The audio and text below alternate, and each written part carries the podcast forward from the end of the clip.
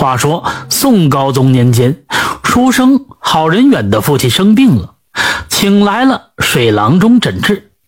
水郎中望闻问切一番，开了一副药方，说是需要一个药引子，一个蛐蛐的触须。郝仁远让兄弟去药铺里抓药，他则上山去抓蛐蛐。此时呢，天气已经转凉了，蛐蛐都隐藏起来，不好找。郝仁远花了将近一个多时辰，好不容易捉到一只蛐蛐，急忙是放到小罐里，急匆匆的下山回家。天色已经暗了下来，如果走山脚下的大路，需要小半个时辰；如果穿到林间小路，则用不了两刻钟。但是走小路的话，要经过河边的一个小木桥。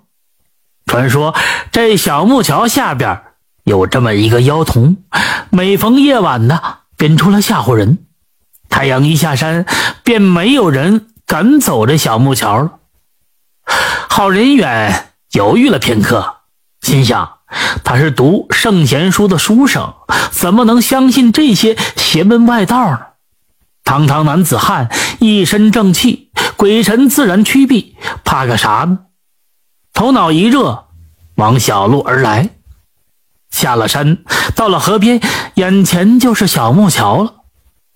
他低头看看河水，只见河水泛着黑色的幽光，似乎随时啊都会冲出这妖童来。好人缘定了定心神，迈步上了小木桥。走了这么几步啊，忽然刮起一阵怪风。河水泛起一圈一圈的波浪，波浪的中心就在小木桥的下边。郝仁远继续向前走，走到了桥中心，忽然是浪花翻滚，跃出一个小男孩。这小男孩梳着朝天辫穿着红肚兜，脚踩着一个呲牙咧嘴的大黑鱼，手里握着一根棍棒，面目狰狞。挡在郝仁远的面前，郝仁远赶紧站住，冷眼的看着他。小男孩瞪着一双怪眼，大喝一声：“呆！此河是我开，此桥是我建，要想从此过，留下小命来。”郝仁远突然是仰天哈哈大笑，边笑边说：“ 都说你是妖怪，我看你呀是强盗。”小男孩生气的说。别人都畏惧我绕道走，你却嘲笑我。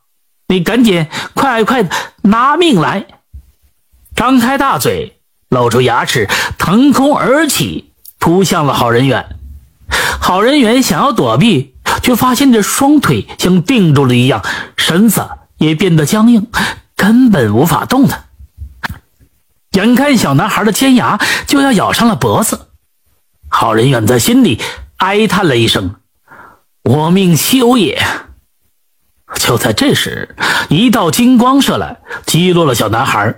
凶猛的黑鱼呢，也落在小木桥上，顿时变成了一滩黑水。小男孩爬了起来，凶狠的高喊：“谁？是谁干过我的闲事？快快现身！”一阵爽朗的笑声，突然出现了一个白胡子老头，手中呢拐棍一伸。瞬间变长，勾住了小男孩的身子。拐杖的瞬间又变短，小男孩就到了他的跟前白胡子老头呢，呵斥道：“你，你在河里夭折而死，本该早日是转世重为重为人，你却抱怨这天道不公，怨气郁结，沦为鬼妖，在此呢祸害他人。我是山神。”我奉命收了你。说罢，伸手一抓，这小男孩瞬间变成了一个一尺多长的小人，是捏在他的手中。郝仁远拱手说道：“多谢山神搭救，不知道如何处置这个小妖童呢？”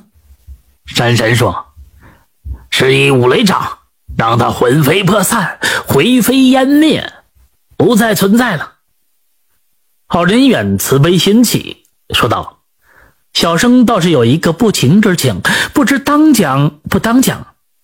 山神笑着说：“你但说无妨。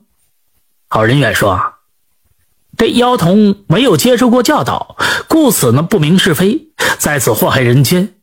如果让他毁灭，对他来说实在也不公平。我妻子已有身孕，不如让他生我家。我从小教导，消除他身上的戾气，也算做了一件功德无量的事情。”山神点了点头说：“先生以德报怨，心胸宽广。”值得敬佩，我暂且收留他。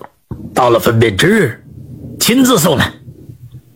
好人远拱手告辞，回到家中，赶紧煎药。父亲吃了药，病体好转。过了几天呢，便痊愈了。又过了一段时间，好人远的老婆临盆，只见山神走了进来，将手中的小人往房间这么一推。里边就传出来婴儿的啼哭声，山神挥挥手，消失不见了。郝仁远给儿子取名叫做郝玉教。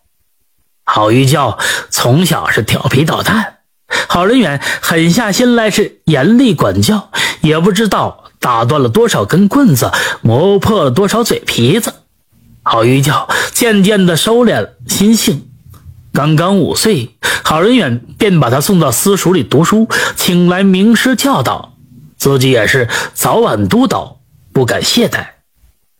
令郝仁远欣慰的是，郝玉教到了十六岁，心智开窍了，从此是安心读书，举止变得儒雅起来。